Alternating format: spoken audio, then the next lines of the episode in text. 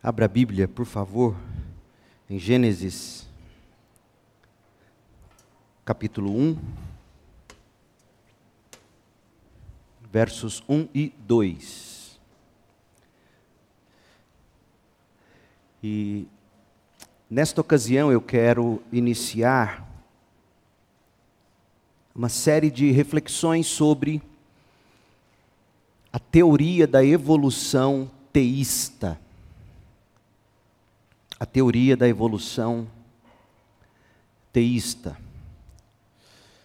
Antes de mergulharmos de cabeça no texto de Gênesis, nós estamos tomando uma estrada bem mais longa em termos de introdução. Essa jornada, eu sei, para alguns de vocês não não encanta. Só que é necessária, bastante necessária. Eu tenho recebido muitas mensagens sobre a importância dessas mensagens para a vida de quem tem ouvido, assistido e, e, e, refletido sobre isso. Eventualmente, nós mergulharemos em Gênesis, texto a texto, trecho a trecho, do jeito que manda o figurino, viu? Aliás, eu preferiria mil vezes já fazer isso. Mas iniciando uma série em Gênesis, como a que estamos iniciando, sendo Gênesis o livro das origens de todas as coisas, da vida, do universo, do ser humano, a origem do casamento, a origem da família, a origem das sociedades, a origem do mal, a origem da aliança de Deus com o povo. Eu entendo em face disso e, e, e de tudo o que tem sido ensinado e pregado nas escolas, nas universidades, é fundamental que a gente reflita isso. E sim, eu sei, essas primeiras mensagens mais se parecem, ou de fato são, palestras do que sermões, eu sei disso. E você que nos visita, saiba que não é assim que a gente prega domingo após domingo, mas nós mantemos uma dieta equilibrada e a gente precisa estudar esses temas. Esses temas. A teoria da evolução teísta. Eu vou explicar o que é isso. Mas antes leia comigo Gênesis 1, versos 1 e 2. No princípio, Deus criou os céus e a terra. A terra era sem forma e vazia, a escuridão cobria as águas profundas, e o Espírito de Deus se movia sobre a superfície das águas. A teoria da evolução, gente, ela se tornou o credo que está sendo pregado, a verdade absoluta que está sendo apresentada. A teoria da evolução é o dogma, a doutrina certa e indiscutível nas escolas e nas universidades do Ocidente. Falar em outros termos é não falar de um modo científico, vão nos dizer. Esse, portanto, é o dogma, a teoria da evolução, é, é a doutrina. É literalmente a, a pregação nas escolas e nas universidades. O Brasil não está fora dessa doutrinação. Darwin, com toda a influência destrutiva da teoria da evolução, Darwin, o autor do livro A Origem das Espécies, ele a influência dele destruiu, arrebentou com o pensamento moderno. E eu vou apenas pincelar algumas coisas para você entender de onde vem tudo o que nós temos assistido e espero, de sua parte, assistido com espanto, com perplexidade. A que ponto chegamos? Que mundo é esse no qual nós estamos vivendo? Tudo isso fruto da teoria da evolução de Darwin. sendo o exemplo mais extremo o nazismo na Alemanha. O nazismo na Alemanha nada mais é do que a teoria da evolução levada às suas últimas consequências coerente na sociedade. Pensem comigo, e, e, me perdoem se me faço repetitivo, mas é necessário. Eu estou aqui me valendo de observações tecidas por Wayne Gruden no seu excelente livro, a segunda edição de Teologia Sistemática, capítulo A Criação. A Criação. Pense comigo, reflita. Se efetivamente a vida não foi criada por Deus, gente, se os seres humanos em particular não foram criados por Deus e não prestam contas a Deus, se os seres humanos são meramente o resultado de acontecimentos aleatórios no universo, que é o que diz a teoria da evolução, qual é então o significado da vida humana? Essa é uma pergunta muito séria que os evolucionistas precisam com coerência responder. Somos apenas o resultado da soma de, de, de matéria mais tempo, mais chance, como dizem eles? Porque se somos apenas o resultado da soma de matéria mais tempo, mais chance ou destino ou possibilidade, e aí nesse caso, chance, destino se torna Deus. Se somos apenas isso, qual é o significado da vida humana? Imaginar que temos alguma importância eterna, imaginar que realmente qualquer importância exista nesse universo imenso é simplesmente ilusório se você abraça a teoria da evolução. Uma, uma teoria, uma reflexão franca sobre essa teoria deveria levar as pessoas a um profundo senso de desespero.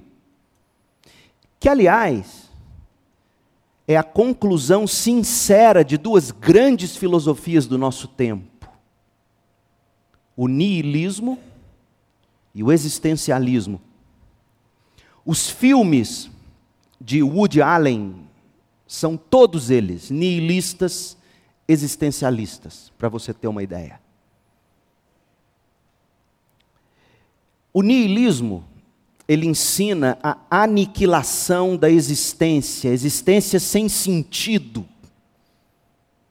Se você é um filósofo coerente, levando em, em, consideração o fato de que somos resultado de matéria, mais tempo, mais chance, qual o significado da vida humana?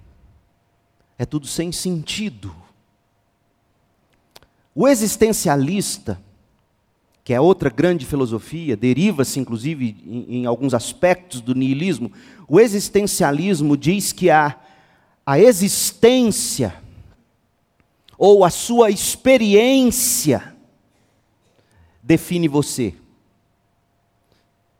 O existencialismo vai dizer que o que define você não é a sua essência, ou seja, homem e mulher criados à imagem e semelhança de um Deus bom, de um Deus pessoal. Essa é a sua essência. Ser humano criado à imagem e semelhança de um Deus pessoal, de um ser bom, sábio, todo-poderoso, santo. O existencialismo diz: não, não é a sua essência que define você. Não é você ter nascido com órgão reprodutor masculino que define você. Não é você ter nascido com órgão reprodutor feminino que define você. O que define você não é a sua essência biológica. O existencialismo diz que o que define você é a sua existência, é a sua experiência. Você acha que isso está longe? O menininho pergunta para o coleguinha na escola: Você é homo ou heterossexual? Ele diz: Eu sou heterossexual. Isso é história verídica. Não estou inventando. Ouvi recentemente sobre o caso. E o amiguinho que ouve o outro dizer que é hétero, o amiguinho vira e pergunta para ele: Como é que você sabe que você é hétero? Você nunca experimentou. Isso é existencialismo. E aí, quando o pastor se preocupa em trazer isso aqui, alguns ficam, mas o que esse pastor está falando? Prega a Bíblia. Vira e mexe, a gente tem que ensinar as pessoas, as crianças, sobretudo, que o que nos define não é a nossa experiência, não é a nossa existência, o que nos define é a nossa essência biológica, espiritual, moral, Somos criaturas de um Deus santo, pessoal, justo, amoroso, todo sábio, todo poderoso. Mas o que hoje domina a sociedade, e, e, isso é fruto do evolucionismo, como eu quero te mostrar. O que, o que domina hoje a sociedade é o, é o niilismo, é a aniquilação, é uma existência sem sentido. E aí o Pondé ganhando milhões com venda de livros, ele, um nihilista, ele diz: o que você tem que aprender na vida é ter coragem para enfrentar o fato de que aqui é tudo caos. E como eu admiro o Pondé, ele é um, ele é um gentleman, ele é um homem educado. Ele é um homem inteligente. Mas nesse sentido, com todo amor e, e milhares e milhares que pensam como ele, absolutamente cegos, espiritualmente cegos. Além disso, se tudo na vida, pense comigo, evolucionismo, se tudo na vida pode ser explicado pela teoria da evolução, independentemente de Deus, se não há Deus que nos criou, ou pelo menos se não podemos saber com certeza qualquer coisa sobre Deus, então não há um juiz supremo diante de quem nós somos moralmente responsáveis. E aí o que impera é o caos. Se não há um Deus, se não há um Criador a quem devemos contas, não há absolutos morais na vida humana.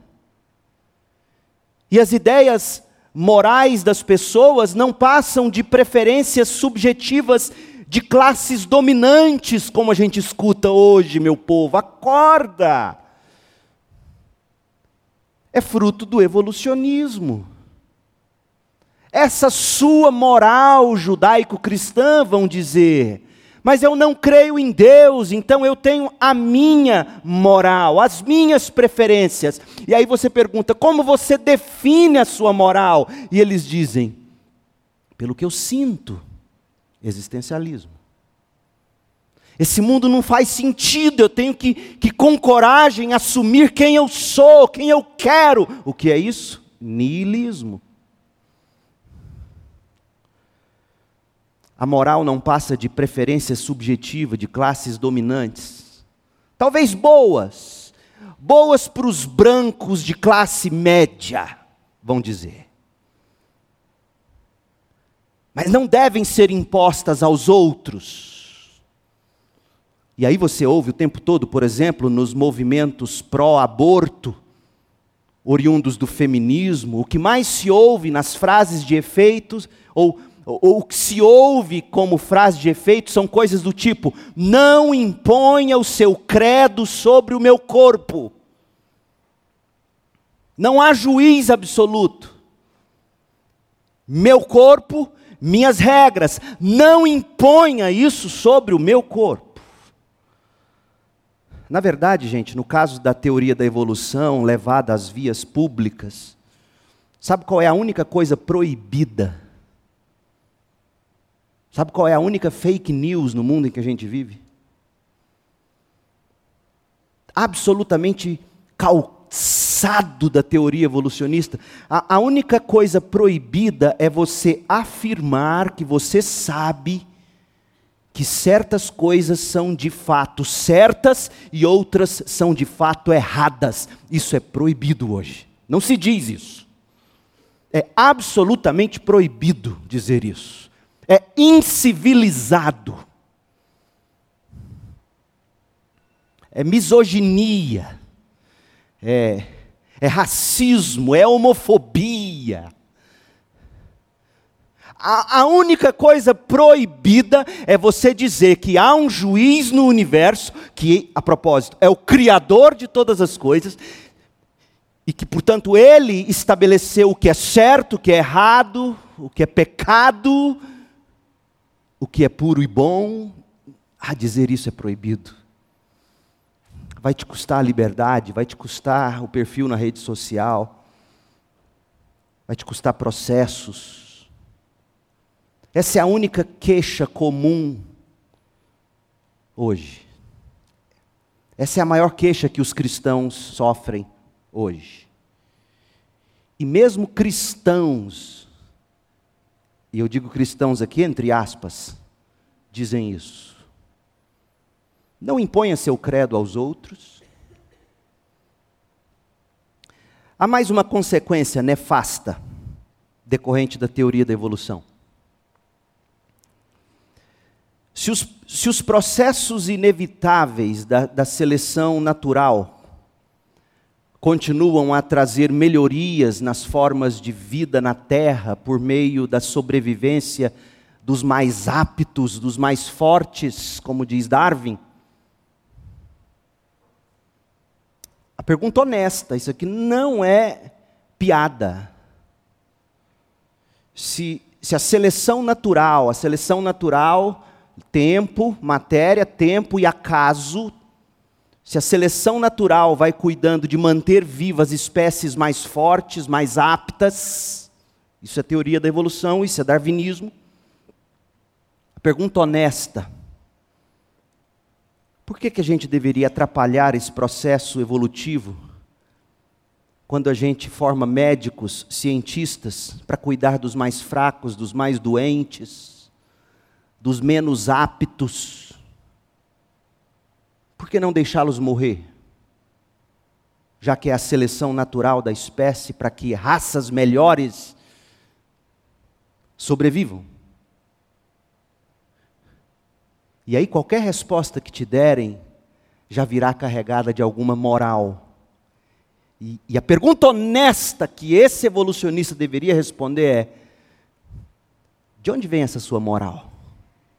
Evoluiu da matéria?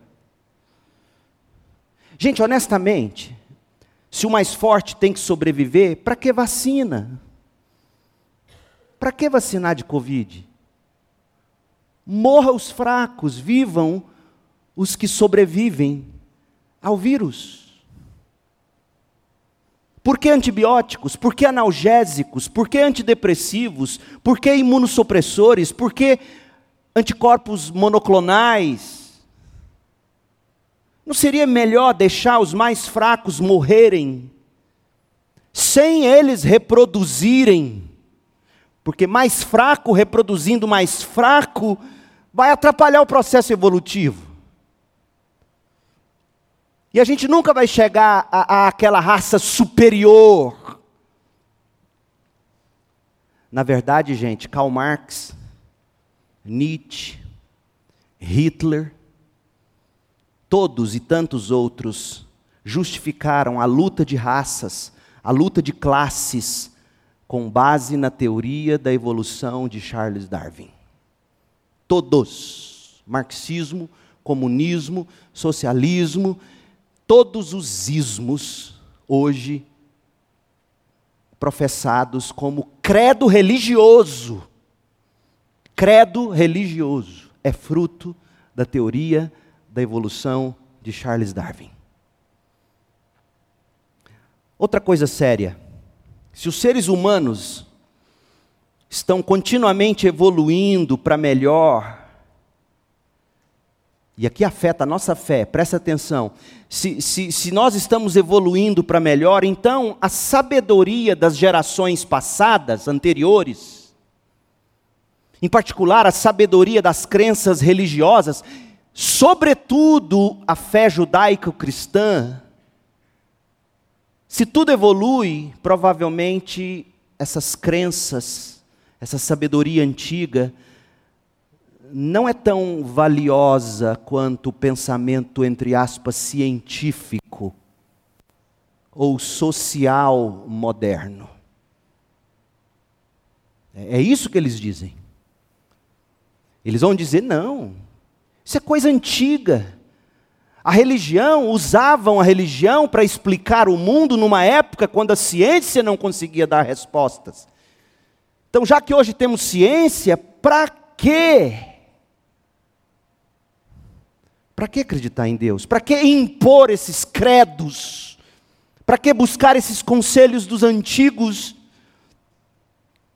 O efeito da evolução darwiniana sobre a opinião de muitas pessoas, no que diz respeito à confiabilidade da Bíblia, tem sido bastante negativa, ainda mais.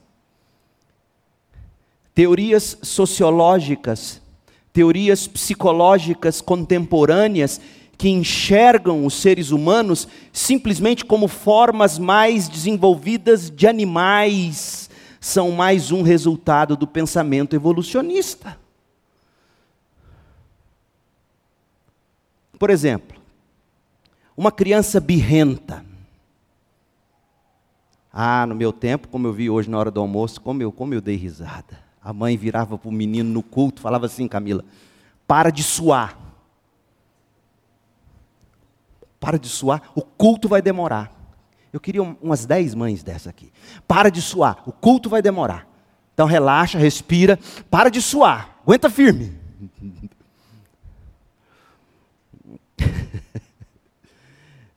Meu povo, o menino dá birra, birra, birra, birra no shopping, dá vontade de pegar a mãe e o pai, levar no banheiro e ensinar com o cacetete do segurança. Ensinar os pais, não o menino. E aí o menino, aí, aí vem a, a sabedoria da teoria da evolução na prática, dizendo assim: isso é fase. Por exemplo, gente, os extremos do movimento moderno dos, dos direitos dos animais,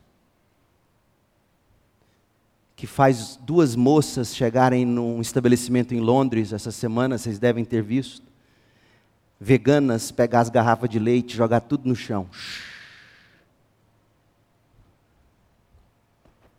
E outras pegar os quadros de Van Gogh e jogar extrato de tomate.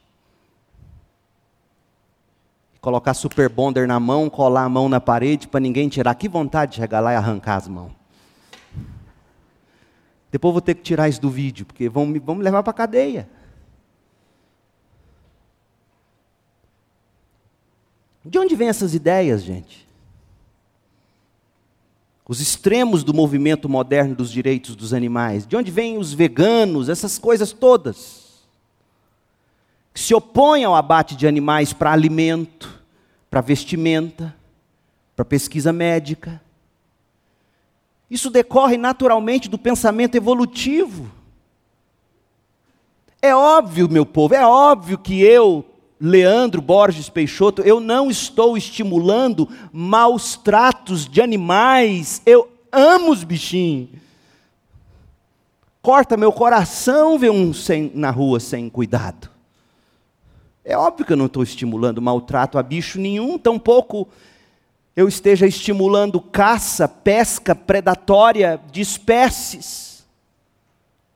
Porque eu conheço o que está na minha Bíblia. Eu conheço, por exemplo, Provérbios 12, 10. Abra e veja.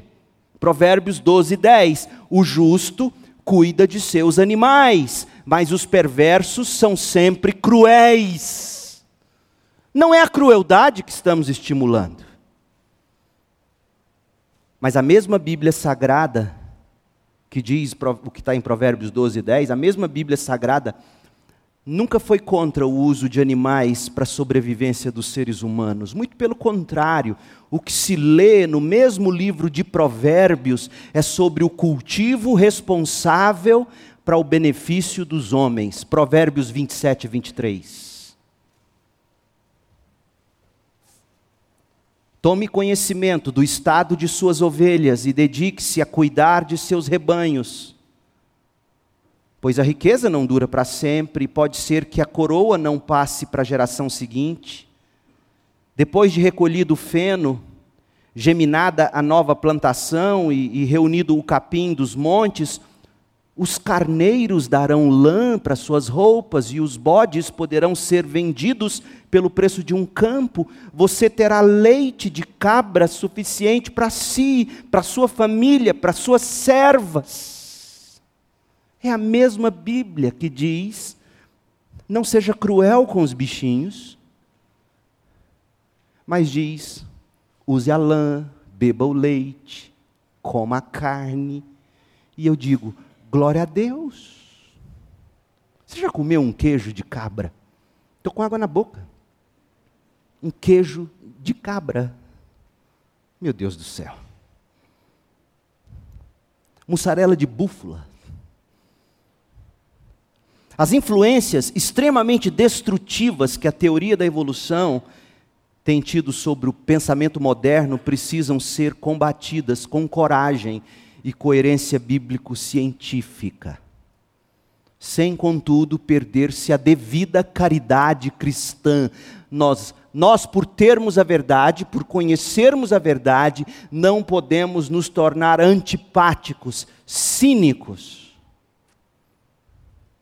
Nós temos que, com coragem, com coerência, combater sem perder a caridade. Esse é o grande desafio. É o que nós estamos tentando fazer nesta longa, mas necessária introdução ao nosso estudo no livro de Gênesis. Na semana passada, nós argumentamos que a gente está em busca de uma estrutura bíblica de pensamento para encarar e enfrentar esta situação.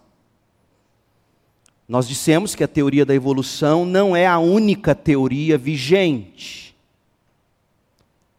O evolucionismo é apenas a visão dominante e, portanto, é a visão com a qual qualquer discussão sobre a teoria das origens deve começar, o evolucionismo. Pois bem, a evolução ateísta, que é a evolução de Darwin, ateísta, evolução sem Deus. Evolução teísta, evolução com Deus. A evolução ateísta, ela não é para os cristãos uma teoria possível para se explicar as origens da vida e do universo. Porque a gente leu Gênesis 1, versos 1 e 2. No princípio, Deus criou os céus e a terra, a terra era sem forma e vazia, o Espírito de Deus pairava sobre a face do abismo. Nós não cremos na teoria da evolução ateísta. Mas não se pode descartar a teoria da evolução ateísta apenas porque ela é ateísta. Entendeu? A gente não descarta a teoria da evolução simplesmente porque a teoria da evolução ignora Deus, tenta matar Deus, o que em si já é um problemão. A gente descarta a teoria da evolução também porque o modelo evolutivo não passa pelo crivo da própria ciência. Semana passada nós apresentamos alguns poucos argumentos, mas me permitam recapitulá-los e, e, e acrescê-los de algumas objeções científicas à teoria da evolução ou teoria darwiniana de evolução. Mas antes eu quero fazer alguns esclarecimentos importantes. Primeiro, o que são teorias puramente seculares? Porque a gente fala isso, lá na faculdade eles estudam uma, teorias puramente seculares. O que são teorias puramente seculares sobre a criação? São, são teorias inconsistentes com o ensino da Bíblia. Essas teorias, portanto, devem ou deveriam ser inaceitáveis para aqueles que creem na Bíblia. Uma teoria secular é qualquer teoria da origem do universo e da origem da vida que não vê Deus como ser infinito, pessoal, responsável pela criação direta e ativa do universo por um designer inteligente. Ou um desenho, um design, um desenho inteligente. Todos que ignoram isso são ateístas e, portanto, são teorias seculares. Nós que cremos na Bíblia dizemos não a tudo isso. Desse modo, gente, a, a teoria do, do Big Bang numa forma secular, na qual Deus é excluído, ou teorias que supõem que a matéria sempre existiu, essas teorias são inconsistentes com o ensino da Bíblia de que Deus, no princípio, criou do nada os céus e a terra. E tudo isso ele fez para sua própria glória. Então nós as teorias seculares a gente diz não, porque nós cremos num Deus infinito, pessoal, inteligente, que com um plano eterno criou todas as coisas do nada, pela palavra do seu poder, pelo mover do seu espírito, Pai, Filho e Espírito Santo, a Santíssima Trindade envolvidos na criação e hoje ativos na preservação do universo. Qualquer teoria que negue isso é uma teoria secular e, portanto, a gente, nós que cremos na Bíblia, dizemos não a isso. Outro esclarecimento.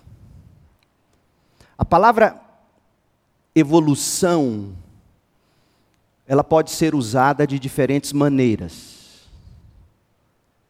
Microevolução e macroevolução. Deixa eu tentar colocar isso para você de um modo bem, bem claro. Às vezes a palavra evolução é utilizada para se referir à microevolução. O que é a microevolução? Microevolução são pequenos desenvolvimentos no âmbito de uma única e mesma espécie. E esses pequenos desenvolvimentos no âmbito de uma única e mesma espécie explicam, por exemplo, microevolução explica, por exemplo, por que, moscas ou mosquitos ou baratas se tornam imunes a certos inseticidas. Elas vão se tornando resistentes. Bem simples, isso é microevolução mas dentro da mesma espécie.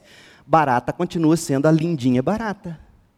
Aquele espelhinho da perninha passando no rostinho é barata, resistente ao baigon. Mas ela evoluiu. A gente acredita nisso. Tem veneno que não mata mais mosquito, tem antibi... tem... existem certas bactérias que resistem a antibióticos.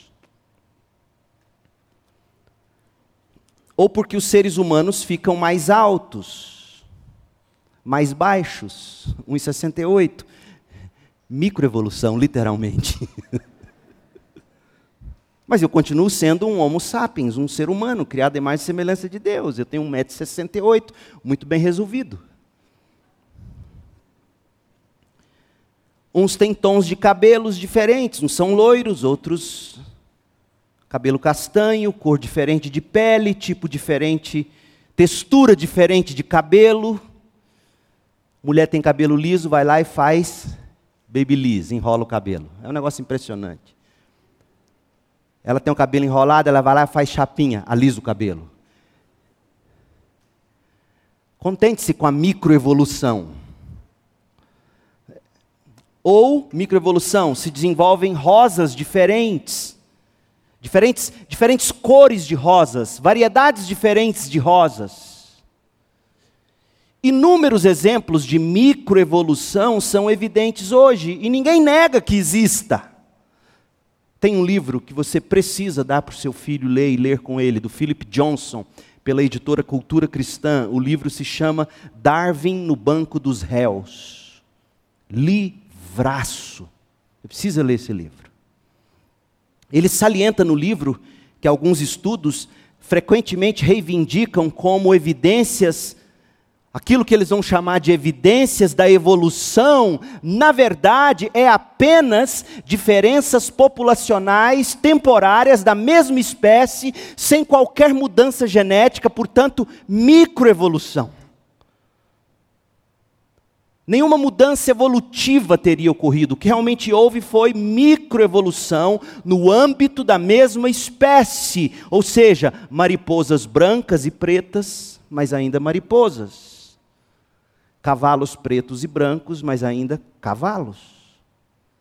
Microevolução para preservação da identidade genética em diferentes circunstâncias, em vez de evolução para uma outra espécie, ou extinção da espécie mais fraca para dar lugar à mais evoluída. Então, nós entendemos pela ciência que microevolução não só é possível, como acontece alguns usam as evidências de microevolução para falar, está vendo? Mas a microevolução não é a evolução de uma espécie para outra.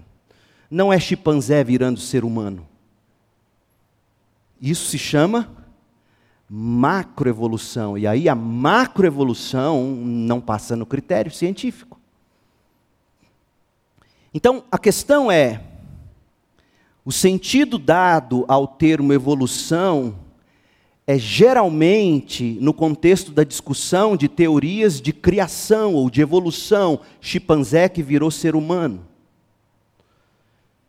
Então, quando se usa o termo evolução, geralmente estão usando o termo para falar de macroevolução. O que é a macroevolução? A teoria geral da evolução, ou o que às vezes é chamado de teoria evolutiva neodarwiniana. Por que neo? Porque é novo. Se refere à forma mais moderna, mais refinada da teoria da evolução de Darwin. O problema é que a teoria neodarwiniana, ela continua fundamentalmente semelhante à posição original de Darwin. Com pequenos apenas refinamentos e modificações devido, óbvio, há mais de 100 anos de pesquisas, desde o livro de Darwin. Na teoria da evolução darwiniana moderna, a história do desenvolvimento da vida é bem diferente de microevolução. A, a, a, história do desenvolvimento da vida, na teoria de Darwin, a, a macroevolução é mais ou menos assim. Começou quando uma mistura de substâncias químicas presentes na Terra sempre existiu.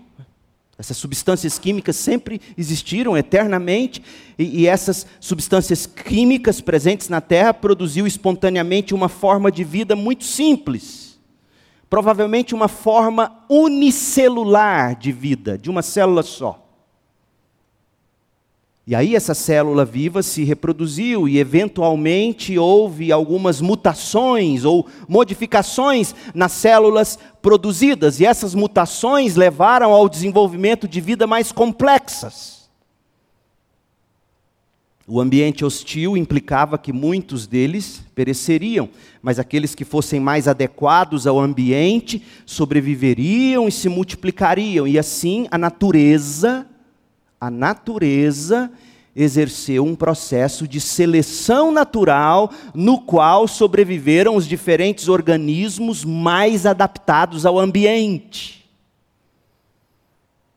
Mais e mais mutações acabaram se desenvolvendo em mais e mais variedades de seres vivos, de modo que, a partir daquele organismo mais simples, Todas as formas de vidas complexas da Terra acabaram se desenvolvendo por meio desse processo de mutação aleatória ou seleção natural. Isso é macroevolução. Isso não dá para engolir. Primeiro, porque ignora Deus, e segundo, e também porque não passa pelo crivo da própria ciência. Então, quando a gente usa o termo evolução, nós não estamos falando de microevolução, ou seja, de adaptações ou melhoramentos da mesma espécie. Nós, isso, isso existe, isso é real, a gente acredita nisso. Quando a gente fala em evolução, a gente está falando de macroevolução, ou a teoria geral da evolução de Darwin, ou neo-darwiniana. Agora, eu, eu quero começar a mostrar para você que chamar a teoria da evolução de uma possibilidade não é dizer que é uma coisa certa, porque uma possibilidade não é uma certeza. Pai, a gente pode tomar sorvete hoje? É possível. Pronto, seu pai pode dormir e não acordar, e se for acordar ele, ele vai brigar e você não vai tomar sorvete. Uma possibilidade não é uma certeza.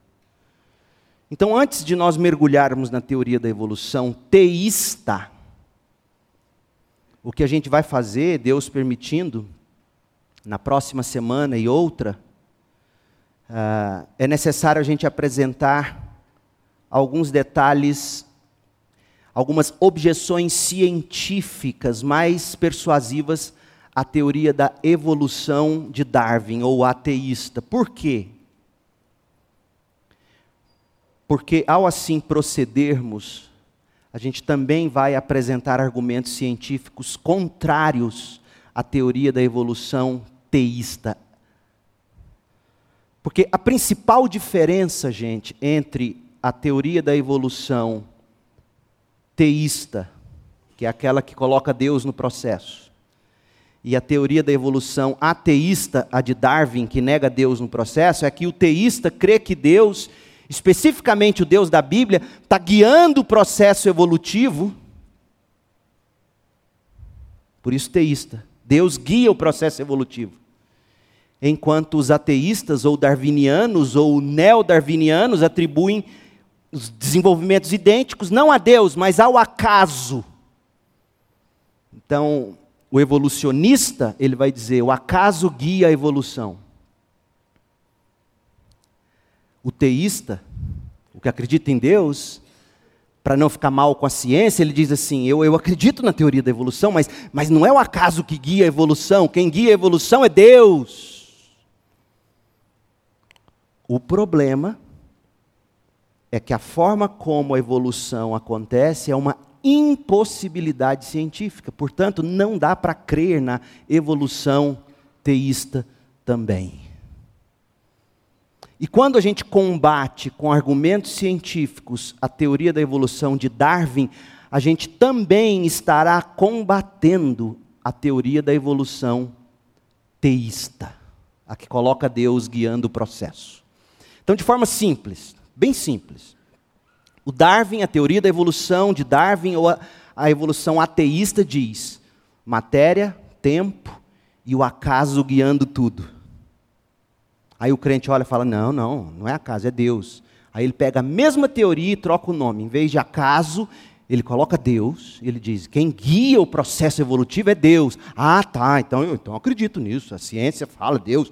Só que, só que a ciência não comprova a teoria da evolução. E eu quero mostrar isso para você. Na mensagem de domingo passado, a gente apontou alguns dos grandes problemas com a teoria da evolução ateísta. Por exemplo, como é que eles explicam a origem da matéria? A Bíblia é clara, a Bíblia diz que a matéria não é eterna, a matéria veio a existir porque Deus, no princípio, criou os céus e a terra. A forma da matéria, a inteligência da matéria de átomos, o DNA, de onde vem essa inteligência, esse desenho, a forma da matéria? A evolução não explica isso.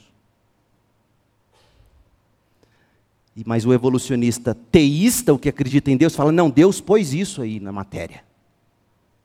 Só que a pergunta é: antes de falar que Deus pôs isso, a pergunta coerente é: a evolução em si, com Deus ou sem Deus, ela é uma possibilidade? Porque se ela não é uma possibilidade, você não pode dizer que Deus está conduzindo uma impossibilidade. Aí você está perguntando, pastor, mas, mas para que complicar? Para que complicar? Porque as implicações da teoria da evolução teísta são seríssimas, como eu vou poder te mostrar em dois domingos, se Deus permitir. A origem da matéria, a evolução não explica. A forma da matéria, a evolução não explica. O surgimento da vida, a evolução ateísta não explica. O aparecimento da personalidade ou da consciência de Deus no homem, a teoria da evolução de Darwin não explica. E aí vem o evolucionista teísta, o que acredita em Deus, e ele introduz Deus nesses pontos. Ou seja, Deus criou a matéria e a vida e a consciência. O problema, no entanto, não se resolve porque o evolucionista teísta, o que coloca Deus no processo, ele vai ter que conceber as origens das coisas exatamente como a evolução de Darwin diz. E aí, tanto pela Bíblia como pela ciência, essa teoria não se sustenta. Deixa eu te dizer o, o quanto essa questão da teoria da evolução teísta é um problema sério. Nomes, nomes grandes de peso da teologia reformada, da teologia fundamentalista, da teologia evangélica, nomes, nomes grandes veem a teoria da evolução teísta como uma possibilidade. Por exemplo, um dos meus grandes heróis da teologia reformada, Benjamin B. Warfield, B.B. Warfield, ele, ele não era evolucionista teísta, o grande teólogo de Princeton, ele não era, mas ele via uma possibilidade na, na evolução teísta. Por isso eu digo, uma possibilidade não é uma certeza. Um dos fundamentalistas americanos, James Orr, via na teoria da evolução teísta uma possibilidade. Ele quase abraçou a evolução teísta. Na atualidade, você tem homens como e a editora Thomas Nelson está assim, traduzindo enxurrada de livros do N.T. Wright. Ele é um evolucionista teísta. E eu vou ler coisas que ele escreveu para vocês aqui que você fala: meu Deus, não, não pode vir da boca de um homem que acredita em Deus. John Walton, outro grande teólogo do Antigo Testamento, vivo, ele, ele meio que abraça a teoria da evolução teísta. Então, nós estamos lidando com gente grande também, só que há pessoas muito sérias que também dizem isso é uma impossibilidade, uma, uma possibilidade, não é uma certeza.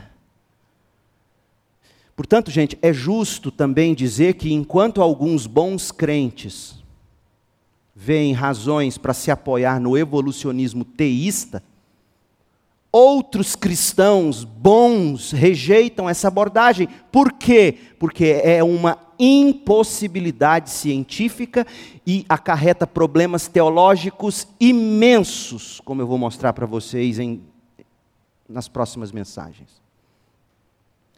Um dos que rejeitam a evolução teísta é Davis Young cuja posição é a teoria da criação progressiva, que é a que eu abraço. Teoria da criação progressiva. Outro que defende a teoria da criação progressiva, Wayne Gruden, teólogo batista, um, um, um cérebro brilhante da atualidade. Young, Davis Young, ele escreveu contra a evolução teísta, dizendo o seguinte: a evolução teísta conduz, abre aspas, logicamente e em última análise, à morte da fé genuinamente bíblica. Fecha aspas. O livro de Davis Young sobre a criação e o dilúvio foi escrito em 1977. Desde então, é difícil, até hoje, difícil combater o livro desse homem ele traz um capítulo no qual a evolução teísta é especificamente estudada. E sabe como ele chama a evolução teísta? Uma casa construída sobre a areia. Pergunta: o que, o que se deve pensar da evolução teísta? Porque o que eu quero que você entenda é que nós não jogamos fora a ciência. Pelo contrário, Mas vamos ver os pontos positivos, tá? Os pontos positivos da evolução teísta. Positivamente falando, deixe-me destacar dois pontos em favor da evolução teísta. Primeiro, e todo crente tem que crer nisso. Isso é um princípio agostiniano, grande teólogo da igreja. Agostinho, de Hipona. Primeiro princípio. O primeiro ponto positivo: a verdade é verdade onde quer que a verdade seja encontrada. A verdade é a verdade inclusive na ciência. Quando há verdade na ciência, o crente abraça e diz: é verdade, é verdade, é verdade de Deus. Deus é a verdade. Cristo é a verdade. Então, se a evolução é verdadeira, como os evolucionistas acreditam, e se a Bíblia também é verdadeira, logo, algo na visão dos evolucionistas teístas deve ser verdadeira. Agora, veja bem, não significa que a evolução seja verdadeira significa que a gente tem que pelo menos perguntar se é verdade ou não o evolucionismo teísta. Isso é, isso é bom estudo. Nós não somos do tipo que diz, não quero nem ver. Não, a gente avalia. E se for verdade, a gente aprende com a teoria. Cabe aqui lembrar de que, e é isso que a teoria da evolução teísta tenta fazer, ela tenta dialogar com a ciência. E a gente tem que também fazer isso. É impressionante como nós desencorajamos nossos filhos de serem homens e mulheres do pensamento, da, das ciências. A gente quer que ele ganhe dinheiro. Geralmente, pensar não dá muito dinheiro.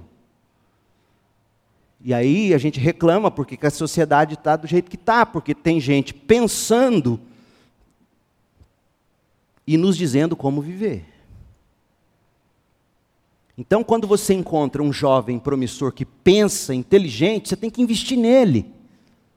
Tem que pôr dinheiro nele, para ele estudar, para ele crescer, para ele ir e, e, e, falar, e investigar. Então, é isso que a, teo, a teoria da evolução teísta faz. Ela, ela dialoga com a ciência. Isso não significa que ela chegue a uma conclusão verídica, como nós veremos, não é. Mas eu quero lembrar você de que teorias da ciência já foram declaradas como anticristãs. Algumas já foram declaradas como anticristãs e hoje são abraçadas por cristãos e, não cristãos, teístas e ateus. Por exemplo, Galileu Galilei, século XV, XVI, abraçou a astronomia copernicana, que dizia o quê? O centro do universo, o centro do nosso sistema solar, não é a Terra, é o Sol Pronto, a igreja ficou brava e ele teve que se retratar. E hoje a gente sabe que o centro do nosso sistema solar não é a Terra, de fato, é o Sol. Mas cristão não pode simplesmente virar contra a ciência. É isso que eu quero dizer. Esse é o ponto positivo da teoria da evolução teísta. Ela dialoga com a ciência, ela lê ciência, ela procura fazer ciência. Da mesma forma, no passado, houve cristãos que se opuseram a maioria dos avanços da medicina. Já teve crente contra analgésico. Já teve crente contra anestésico. Já teve crente contra cirurgia, achando que, em adotando essas coisas, estariam se opondo aos decretos de Deus. Pra você ter uma ideia, houve na história um considerável número de cristãos que se opôs a para-raio. Porque como você vai pôr um para-raio em cima da casa do prédio? E se Deus quiser derrubar a casa com um raio? Esse povo esquece que Deus também podia mandar um terremoto. Entendeu? Ah, você pôs um para-raio, eu quero derrubar essa casa. Deus não podia mandar um terremoto? Enfim. Mas já teve gente contra a ciência. E como cristãos, no entanto, nós temos que afirmar que a verdade é verdade onde quer que a verdade seja encontrada. O segundo argumento a favor da evolução teísta é que Deus parece sim trabalhar em outras áreas da vida de acordo com esse padrão da teoria. Porque a teoria da evolução teísta postula o seguinte: um universo que opera de acordo com as leis fixas de Deus. E Deus, às vezes, intromete com milagres e, e como e eles vão dizer que foi assim que Deus sempre conduziu o seu povo. Então a evolução teísta busca enquadrar isso, leis físicas, leis naturais, com intervenção direta, miraculosa de Deus. Isso é positivo nisso. Mas não é tudo. Então, esses são os dois pontos positivos da evolução teísta. A teoria da evolução teísta diz que toda a verdade é verdade de Deus, e a gente diz amém.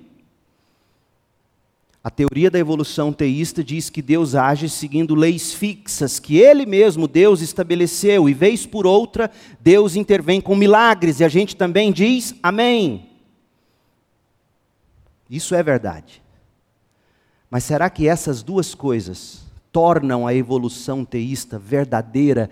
E eu te respondo dizendo: não necessariamente. Existem pontos fracos significativos na teoria da evolução teísta para os quais ninguém, sobretudo o crente, deve ser cego.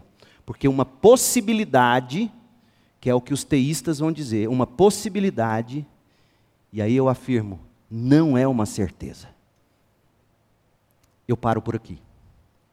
Porque na próxima semana, Deus permitindo, eu vou apresentar argumentos científicos contrários à evolução teísta e ateísta na verdade, atacando a ateísta.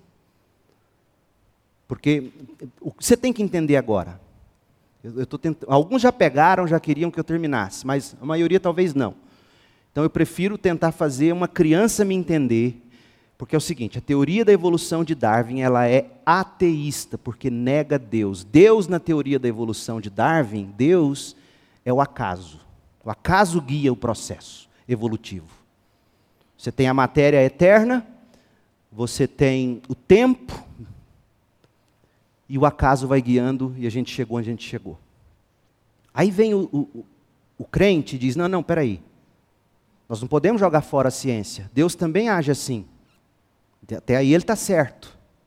Deus age assim. Vamos, vamos investigar isso aí. Então, na verdade, vamos pegar a teoria de Darwin, porque é científica. E aí, em vez de, de acaso, a gente sabe que é Deus, a gente sabe que a matéria não é eterna. Deus criou a matéria, a matéria, colocou dentro da matéria todas as questões, e Deus agora conduz esse processo.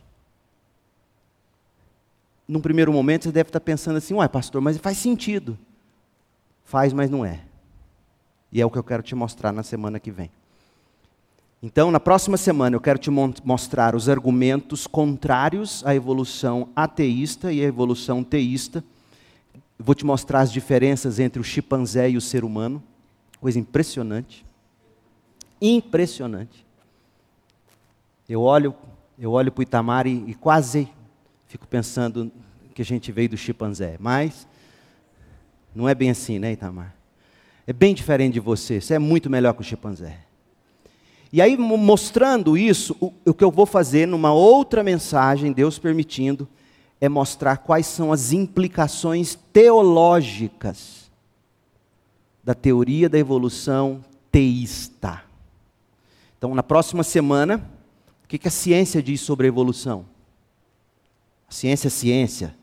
O outro lado da ciência, que a escola não mostra, a universidade não fala, mas que tem muitos cientistas bons produzindo coisa excelente. E que mostra que é uma impossibilidade. Visto isso, mostrando que, que não é cientificamente possível, a gente vai mostrar quais são os problemas teológicos de quem abraça essa teoria. E aí a gente começa a ficar pronto para entrar em Gênesis. Amém ou misericórdia? Amém. Amém. Vamos orar.